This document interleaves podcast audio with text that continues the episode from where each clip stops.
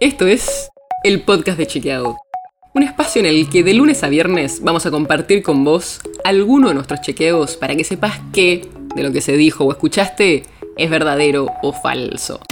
También te vamos a presentar las verificaciones que hacemos de las desinformaciones que andan circulando por ahí y vamos a traerte datos y contexto para entender mejor las noticias. Soy Olivia Sor. El Gobierno Nacional mandó al Congreso el proyecto de presupuesto 2022 para que los diputados y senadores lo debatan. Tal vez se te pasó este dato, porque el gobierno lo mandó justo en la semana de crisis en el Frente de Todos que terminó con el cambio de gabinete. Pero en el episodio de hoy te vamos a contar los datos más importantes para que sepas cómo cree el gobierno que va a ser el 2022 y qué ministerios ganan y pierden en el reparto de fondos. Para empezar, arranquemos con las proyecciones. El gobierno prevé que en 2022 la economía va a crecer un 4% y que el dólar va a terminar el año en 131 pesos. Además, planea que va a haber una inflación del 33%, bastante menos que los 45 puntos con los que piensa va a terminar el 2021.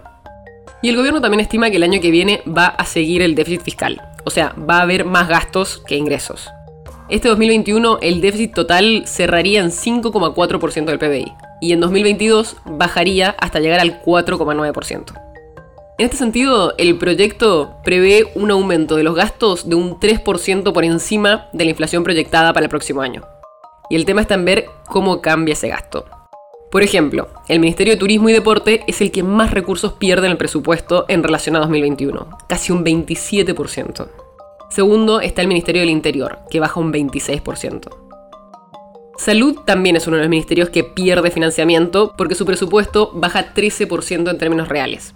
El gobierno dice que esta caída es por los gastos extra que hubo en 2021 relacionados con la pandemia, lo que significa que esperan que la pandemia ya esté controlada para el año que viene y no estén esos gastos extra.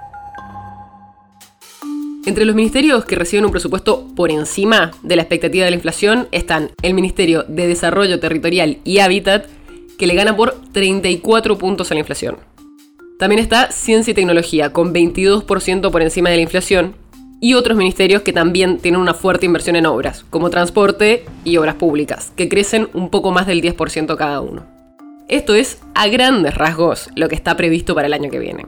Por supuesto, las cosas cambian y vamos a estar atentos a cómo evolucionan los datos y dónde se terminan destinando los fondos finalmente. El podcast de Chequeado es un podcast original de Chequeado, producido en colaboración con Posta. Si tienes una idea o algún tema del que te gustaría que hablemos en un próximo episodio, escribinos a podcast.chequeado.com. Y si te gustó este episodio, seguinos en Spotify o en tu app de podcast favorita y recomendanos a tus amigos. Si querés más información sobre esto o sobre otros temas, entra a chequeado.com o sumate a nuestras redes. Soy Olivia Sor. Hasta mañana.